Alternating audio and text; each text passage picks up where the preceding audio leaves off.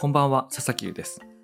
退職ポッドキャストと銘打って、6時間から7時間ぐらいの収録を行って、それを最終的に4本ぐらいのポッドキャストにまとめたんですけれども、編集しながら気づいたことがありまして、これみんなが語ってること、そして自分が語ってることっていうのが、実は働くことについて話してるんだなっていうことに気づきました。最初はね、あの、私の最終出社日に合わせて収録をしたので、まあ記念になんかお話ししましょうということで、まあここ最近学んだことってありますかみたいな質問を繰り返してたんですけれども、まあ次第にこう、まあみんなのこうテーマが重なり合うところが出ていって、で何が重なり合っていったかっていうと、やっぱりまあ退職っていうこう、まあ話をね、私が振っていくので、それに合わせてみんなこう働き方をこう考え直すみたいなね、あの、ことを考えてくださったと思うんですけれども、結果として、働くことについて語るときに、僕たちの語ることみたいな、まあなんかそういう話になっていったんですよね。まあそれをこう全部編集し終えた後に気づいたんで、えー気づいたんです。で、それで一応4本でね、終わりにしようと思ったんですけども、実はこうたくさんの収録データがあるので、まあ、その中からいくつか働くことに関するものを抜き出してもう一本だけおまけで作れないかと思って編集試みたのが今回この第5話です。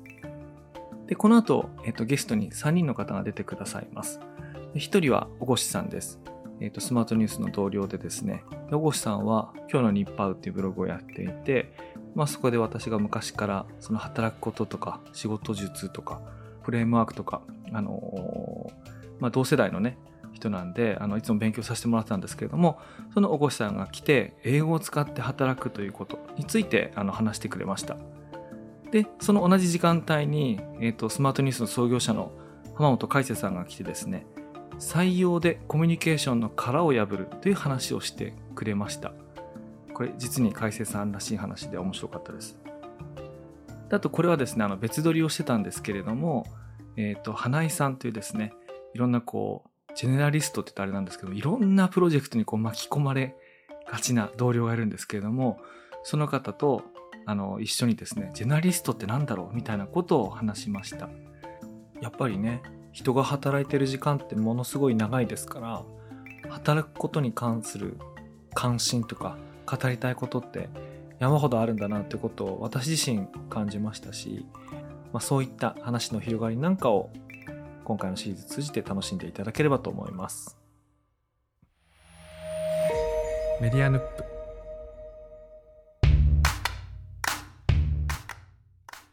あ、大さん、お、どうもどうも。大越さん来ました。どうもどうも。というわけでだんだん終盤に差し掛かってきたんですけども、あの、大越さんにいらしていただきました。どうもありがとうございます。よろしくお願いします。な、何時からですか、収録？今日はね、12時半からやってて、?12 時半から。えっと、今ちょううど4時間40分。はいはいはいはい。で、別撮りしたゲスト会もあるんで、あまあそうですともう5時間。えー、5 6時間もう行ってるんですけどはいはいはい。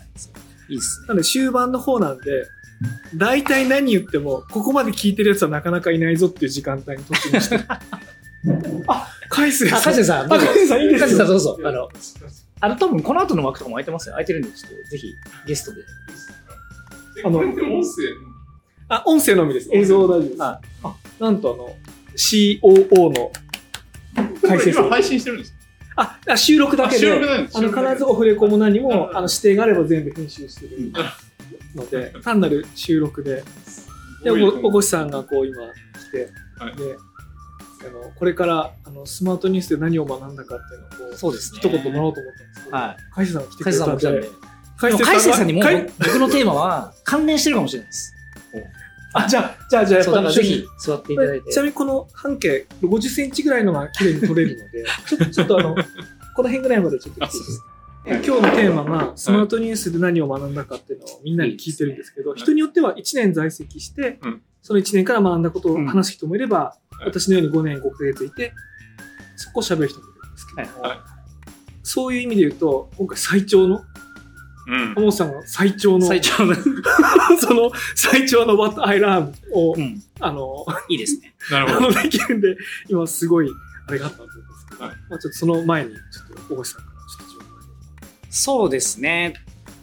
このテーマを話すにはもっと早い時間帯の方が良かったかもしれないですけど、うん僕はやっぱりスマートニュースで一番学んだのは、英語を仕事で使うっていうのが初めての経験なんですよ。あーはい。まあ、ちょこちょこはありましたけど、大学で留学中大学で留学しにました。使ってね。はい。で、1年ぐらいイギリスにいたので、そこで英語勉強したわけですけど、うん。そこからもう、あの、サイバーエージェントにいた頃は、うん。まあ、ほぼ使わずにうん。うん15年在籍して、で、スマートニュースでうん。本当にこの3年半、すごく英語を使って仕事してるんですけど、それがなんか一番の、まあ、変化だし、うん。いろいろ学んだことだなというのが、うん僕の体験ですね。はいでもその間もやってましたよね。なんだっけ、あの、 TED じゃないや、なんかのカンファレンスで、プレゼンはもちろんだけど、その後の質疑応答までできるぐらいまで自分ではあ勉強してたよ。よとかって、はいはいはい今日の日パウ2回。それこそブログにね。そうそうそうそう。そう、なんかあの、やっぱり、留学時代は毎日話してるんで、うんある程度話せるようにはなるんですけど、日本に帰ってきて日本語だけでし、あの過ごしてると、やっぱ、どんどんどんどん英語うん力落ちていくんで、うんまあ、ちょっとしたメンテナンスをやってました。うんはい。ですです。そこが、でもその環境を求めて転職してたよね、確かはい、はい、そう。それも一つで、あの、実は、佐々木さんは、うんあの、僕をリファラルしてくれた人のうちのうん一人なんですけども、そうそう、あの、グローバルな環境でやりたいな。まあ、もっと直接的に言うと、人をなんか世界中から採用できるうん。器で働きたい。なとここグローバル企業で、しかもチーム作りの途中であるとこで、プロダクト作りと組織作りをグローバルで同時にできるとこをサイズ問わず、そうですね。まあ、できれば100人以下のところで探してるっていうことをよく覚えてそうです、そうです。うん。はい。そう。それで、本当にたまたまなんですけどね、うん。なんか全部揃ってたのがスマートニュースだっていう、はい、そういう出会いでしたね。はい。そうそうそう。じゃあ、その、What I Learned で言うと、その、入社前の、その、なんていうのかな英語レベルってあれですけど、はいはいはい自分なりのあの、はい英語レベルって言っても多分点点から1まであるんですけど、入社前の自分が何点だったとしたら、今3年半だと何年、3年半ぐらいだと何年ぐらい今ですかはい。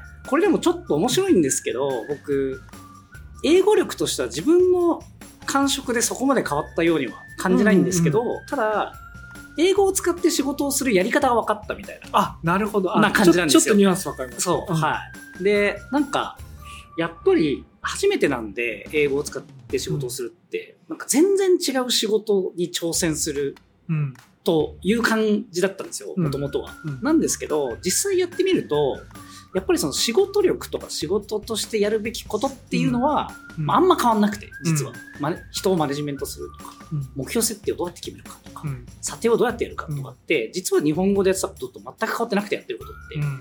でもこれを英語を使ってやるってどういうことかみたいな。うん。そういう範囲が少しずつ広がっていった感触なんですよね。は僕全然英語できないなりいに、英語を使って仕事をするとはこういうことかと思ったことで言うと、はいはい。あの、慣用句で習う、月曜日に会った時に、週末何してたって人に聞くとかはいはいはいはい。あの、あの、家族はどうだいとかって、なんかただの慣用句だと思ったけどね。本当にいろんな言語とかいろんなコンテクストを共有できてない人と、少なくともここは同じ話できるって、こう、目線合わせて会話スタートするためのあれとか、はバックグラウンドとか、コンテクストちゃんい。と書く。それはなるべくシンプル。誰が読んでも同じ程度に書く。でそうすると日本語で書くと書いて書きすぎちゃうから、うん。なんかその、あ、こういうふうに英語使ってやると、なんかなるんだっていうのをなんかね。思い思いました。あなんか。なんか、日本語でマネジメントしてる時って結構、例え話に漫画使う時とか多いじゃないですか。わかります？今でも、いや、今でもしょっちゅう、あの、き あの、なんていうのキングダムとか、レーサーのキングダムとか、言いがちだけど。使うじゃないですか。うんで、なんか、なんかぼ僕らぐらいの世代になると、うドラゴンボール鉄板だったけど、うんもう今やもうワンピースじゃないと通じないとか、うんなんか呪術廻戦の方がいいかも、鬼滅がいいかもみたいな、なんか、うん作品がどんどん移ろっていきますけど、でも、そういう例えも通用しなかったりするじゃないですか。うんだから、うんじゃあ別の例えした方がいいのかなとか、うんそういうのも、はい、変わった気がします、ね。わかりますね。俺、ジーニーの例え全然伝わらない時ある。俺この逆そう、だからそれこそ、その、チームビルディングとかもそうじゃないですか。うんバックグラウンドもうん、言語も全然バラバラの人たちが来るんで、全然バラバラの人たちで盛り上がって帰るうん。って、結構ちゃんと気をつかなきゃいけないなとか、うんなんかそういうところをなんか学んだ気がします、一番。はいやー、すごい。あ、なんか、わかりますかいや、すっごい。今日一番仕事っぽい話。そうだから、こんな深い時間にする話じゃないですよ。もっと先の方にやった方がいい。っていう感じなんですけど、どうどうですか？海星さんも、この会社を作った英語をね海星さん。はいあ感慨深いものがある。学んだことでいいんですそう、What I learned 僕ってまともないわゆるその社会人経験っていうのがない状態で起業しているので、うんまあ、その意味では社会人としての全てをあこのスマートニュースの 確かに。立ち上げ後に学んだっうんていうことではあるんですが、その中で何か選ぶとやっぱコミュニケーションのやり方っていうところですかね。一番ギャップが大きいビ before after を比較したときに、やっぱり、えっと、 before っていうのは、もともとのその内向的なうん性格オタク気質、うんで、基本的には一人で仕事をするというか、うん一人で物を作るっていうやり方の、うん仕事しかしてなかったので、コミュニケーションが不要だったわけです。はい。そのそのはい最初にその壁を破ったとか、チームワークするとか、うん人に働きかけて組織でアウトプット出すみたいなものの会社建てたら多分すぐそういう状況になると思うんですけどそのさ壁を破った体験みたいなものなんかそれは、まず、人を口説くっていうところですよ。ああ採用そう。採用。うん。その、一人でん。作ってるだけじゃダメとうん。いうことで、まあ、人を探すけれども、うん。当然、普通のやり方では一切、うん。多分応募すらしてくれない。それはご苦労時代ですか？スマートフォンさん出す前、えーまだリリースする前の。あじゃあじゃあ一番その自分のプロダクトで語れないそう時そうです。で、ものすごい必死に採用活動するわけですよ。うん。で、実際にはもう声をかけに行くわけですよ。うん。もう一人一人に当たりをつけて。うん。で、例えばツイッターで、えっ、と、今自分のフォローしてる、尊敬してるエンジニアの、うん。まあ、あの、大平さんっていう人だったわけですけれども、その大平さんがたまたまなんか東大で、うん。えっ、と、シンポジウムにうん。聴講しにね、来てるっていうツイートを見て、あそこに行く。そこに行けば会える。ってあすごい。すごい。うん。で、行ったんですようん、実際。に。で、あの、多分この人だろうってうん。当たりをつけて、見た目も分かそうそうそう、んない状態見た目もわかんない状態ですよ、もちろん。それすごい。っすね。そう。それで、うん。あの、もしかして、あのまあ、そのツイッターの ID で何々さんですか、うん。まあ、本名すら知らないわけですよ。うん。とか言って、え、そうですけど、みたいな。まあ、ちょっとそれまでの自分では考えられないような、やっぱその、ハードルを超えて、殻を、破って見知話らない人に話しかける。っていう。っていうことをもう何回も何回もやって、で、まあ、どのように、その自分の思いを伝えると、それを受け取ってくれるのかみたいなことがちょっとずつ分かってきたと。そう内向的なところからだいぶ何枚も壁破ってますよ。なんかそのワンエピソードでタイムライン見て人を代行ってあなたですかですからねもともと明るい方でも結構なんかできなそうな確かにあれですけど。確かにそうですねもうすごい。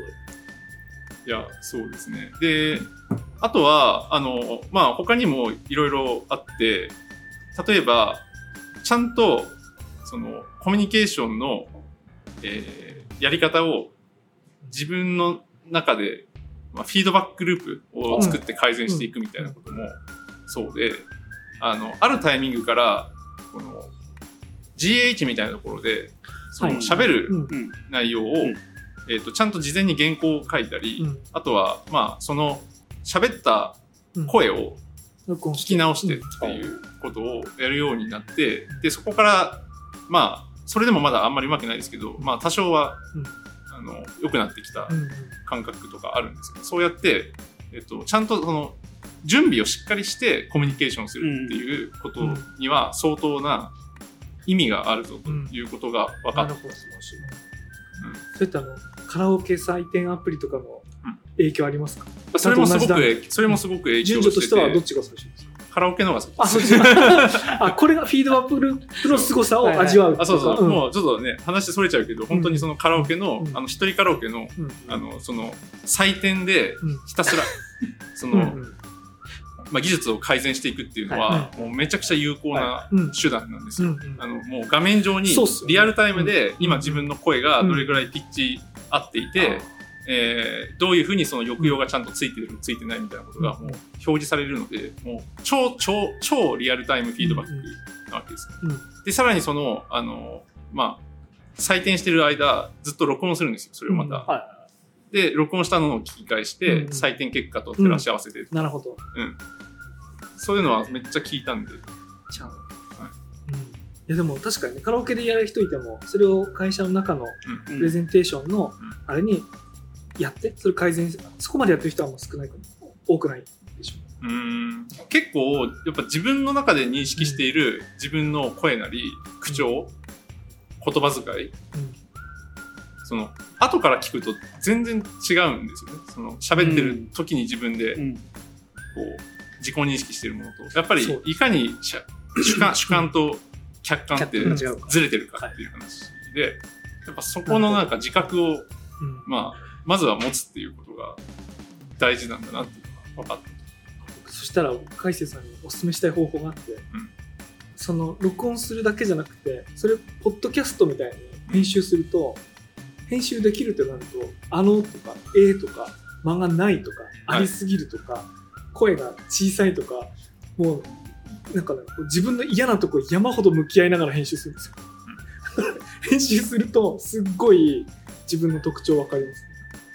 なるほど。あの、ただ聞くよりも、そのより関与の関与度強い状態で聞くことになるんで、自分の嫌な声、嫌な発言と向き合いながら編集するから、次はすごいループ、フィードバックループかかるんですよ。僕、あの、改正図ニューノーマルっていう、あ、やってましたねラジオですね。あ、社内ラジオをやってたんですけどあれって垂れ流しだったんで、あ、編集してあれを編集すれば確かにうん。もっと学びがあったかそう、すっごい撮り直したくなるし、はい次撮る機会には直したくなるから、はいまあ、多分そうかもしれないです。はい。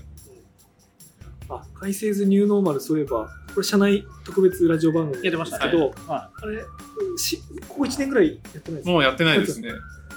もうニューノーマルって言葉も、確かに。うんいや、またやつ再開したいです。楽しみにしてはい。あれ、もともと社内ラジオやろうみたいな機運がありましたもんね。そそうのワンデーとかで。水波さんがね、そうっすよね。それが最近なくなっちゃったもんな。はい。いや、よかった。いや、海瀬さんも来てくれてよかった。素晴らしい。いや、じゃそのとこですかね。あ、はい。ありがとうございます。いや、でもそうですね。はい本当に起業おめでとうございます。あ、海瀬さん、あの、海さんです。わかります？あの、海さん、海資源。開始でね。会社なかなかない。いやいや、海瀬さん詳しいから。めちゃめちゃ詳しい。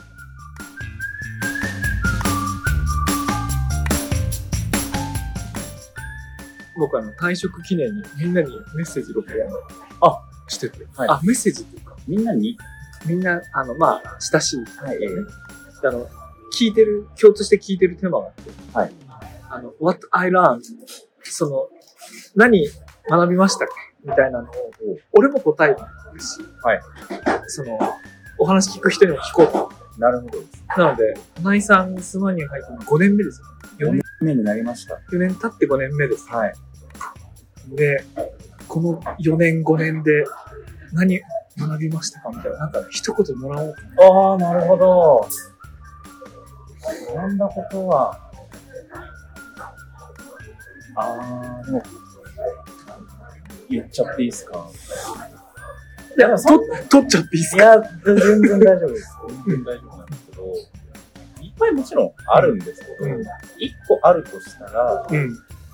あの、世の中、スキルとかだけではなくて、うん。ファッションの方が大事な時が多いっうん。ていうのが、うん。この会社で分かったことかも。へえ、前はそう思ってなかったんです前はやっぱりスマニュに入る時って、みんなそのパッキパキの経歴で天才エンジニアだとか、LINE の元執行役員だとか、そういうこう肩書きとかをこう見て、おじけづいていた。その人と一緒に喋っている時間を、なんかこんな自分みたいな庶民が、なんでそんな、なんかすごい、なんでそんな、意識があったと。もう、ケンさんの時間と海星さんの1分をもらうことの、なんか、恐ろしさみたいなのを、すごい、萎縮しすぎてた。いや、かなりしてますね。めちゃくちゃ萎縮してたんですよ。もう縮こまって亀みたいになってたんですけど、でもこう、入社して、割と自分は何事にもパッショナブルな方で、うん。で、暗中模索ながらも、なんか、自分の中では、こう、正しいことをしたいなっていう思いのベクトルを持った状態で、思いを持って仕事をして、それを発信していった結果、うん検査に気に入られたりとか、うん。なんか謎の、こう、意外とそういう人たちと近くで働く機会に恵まれて、うん。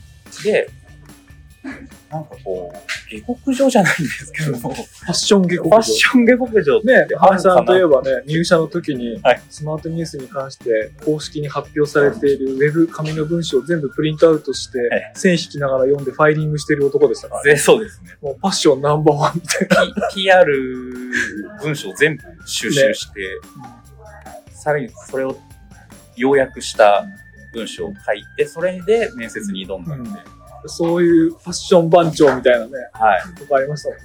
やっぱりなんか、僕はテクノロジーを使える人間ではないので、泥臭く何か手作業とか、あクラフトマンシップを自分で発揮したときに、そこに魂が宿るなっていうのが、で、それを、なんか誰か見ててくれるっていうのをすごい感じて、世の中捨てたもんじゃないなと。うん、なるほど。じゃあ、もともとやっていた、パッションを持っていたことだったけど、はい。そのやり方みたいなものが肯定されて、あ、これでいいんだってこれでいいんだって。思えたっていうのがなんかこう、学びっていうか、はい。そうですね。その結果、いろんな新しいプロジェクトとかをやらせていただける機会が、半年に一回ぐらい結構大きめのものを、もうね、そうね、あのーそれ、最も忘れがたいのがハッカソンだって。ハッカソンは僕の中で忘れがたいんですけど、はい。そういうのね、あの、私もですけども、ええ新井さんも、もうすでに声をかけられがち。すでに声をかけられますね。はいすでに声をかけられがちな。あいつは断らないぞと思われている。いや、えっとね、いや、そんなことない。そんなことない断る、断ることな、わらないじゃなくて、はい能力ね。あ、能力だと思います。あ、ということは、僕はじゃあ今ので分かったのは、パッションというのは能力なのかもしれないなと。ファッションもそうですし、あの、ゼネラリストもまた能力だからね。あの、なんか、ゼネラリストっていうのが、いかにも器用貧乏みたいな意味で、ええあの使われることもあるけど、うんそんなことないから。だって複数のことできてこんなすごいことない。はいはい。ゼネラリストはゼネラリストっていうある種の特殊スペシャリストなんです。ゼネラリストのスペシャリスト。わかります？ややこしいけど。はいはいはい。何かの技術のスペシャリストなんじゃなくて、ゼネラリストのスペシャリストだと思う。なるほどゼネラ。リストのスペシャリストとして花井さんがいつも声がかかってるんだと 今なんかすごいスッキリしました。思う。うんなるほど。昔から悩み事っていうのは僕は器用貧乏で、専門性がないって思ってたんですけど、ゼゼナリストのスペシャリストだったんです、器用貴族。器用キングじゃなかった。キング。器用博士のみたいな。そうか。ゼネラリストのスペシャリスあト。エンジニアリングのスペシャリスト。コーポレートのスペシャリスト。ゼネラリストのスペシャリストみたいなね。貧乏じゃなかったそういう、か。かもしれないです。だからでも心は豊かなのかもしれない。チーフジェネラリストオフィサーとかいてもいい。重っ。一番何でもできますね。ハッカソンとかもそうでしたし、八方園の10周年とかも、なんかもう、そういう、もう本当俺、花井さんのいたわって俺駆け寄ったもんね。あの、公演の10周年記念の時にも。そうでした。最後のムービーの時に走ってねぎらったもんね、俺。あれ、あのムービー流れた時、僕は人生、仕事人生で初めて涙を流したぐらい、本当ですね。もう。確かにジェネラリストのスペシャリストを極めた時があのムービーが流れた瞬間だったんですよ。あれ自分の仕事人生の集大成だっいや、本当しかもさ、あれさ、公私混同っていうのさ、いい意味でね。た。はい。自分の結婚式の、ええしかも自分の結婚式がたまたま巡り合ったっていうのは、それでお願いしたスーパーカメラマンを、はい。そうでつてを手繰り寄せて、す。寄せ。すごかったね、あれ。呼び寄せて、で、自分の作りたいものというか、理想としているクオリティを超えてきたっていうのもあって、もう感極まってしまって、とにかく大変な3ヶ月ではあったので、みんなに言ったら、あれ、あれが当たり前だと思うね。あの、あのすごい会、イベント、あの映像が当たり前だと どうか思わないでほしい。そうですね。一人の人間が自分で涙流すぐらいいやー、ほんあのやったやつだからね、あれ。一回も泣いたことがなかったのに、うんもう止められなくて。いや満身創痍だったのもある。いや、それはタイランズじゃん。もう、ああ、そうかもしれない。それそうだ。はい。あ、そうですね。それで言うとやっぱ、命を燃やして仕事した時の達成感っていうのは忘れられないうん。っていうのは、いやいやいや、あ、いや、最後いい話聞けああ、そうですね。た。いい話っていうか、忘れ、俺も忘れられないわ。いや、大輔さんが、ちょっと、あの、顔あからめて、この、この映像だったんですねって。そう、さんがチラッとは聞いてたけど、言こんなにもすごいとは思ってたのこれだったんだっつって、すごい、いつものウィスパーボイスよりも、はるかにハイトーンで 言ってきてくださったの僕はすごい覚えてます。忘れられない。疲れるよな。ハッカソンも、その後1週間ぐらいお休み取ってましたっけ？違う違う、3日ぐらい。3日ぐらい撮りたいって思ってたんですけど、次のプロジェクトが走るんですよ。ジェネラリストのスペシャリストのところには、新しいケンさんのスライドのブラッシュアップだとか、もう大変すぎて2年目やんなかったもん。なやんなかった。2年目はちょっと、軸足外させてください。いそうね。いや、大事です。休みは、選手には休みは。つもそこには、レイさんと抱き合わせ販売で、社内のどこへでもという形で、やっております。じゃあどうもありがとうございます。ありがとうございました。ありがとうございました。勉強になりました。はい。というわけで、今回第5話、働くことについて語るときに僕たちの語ることというお題でお送りしました。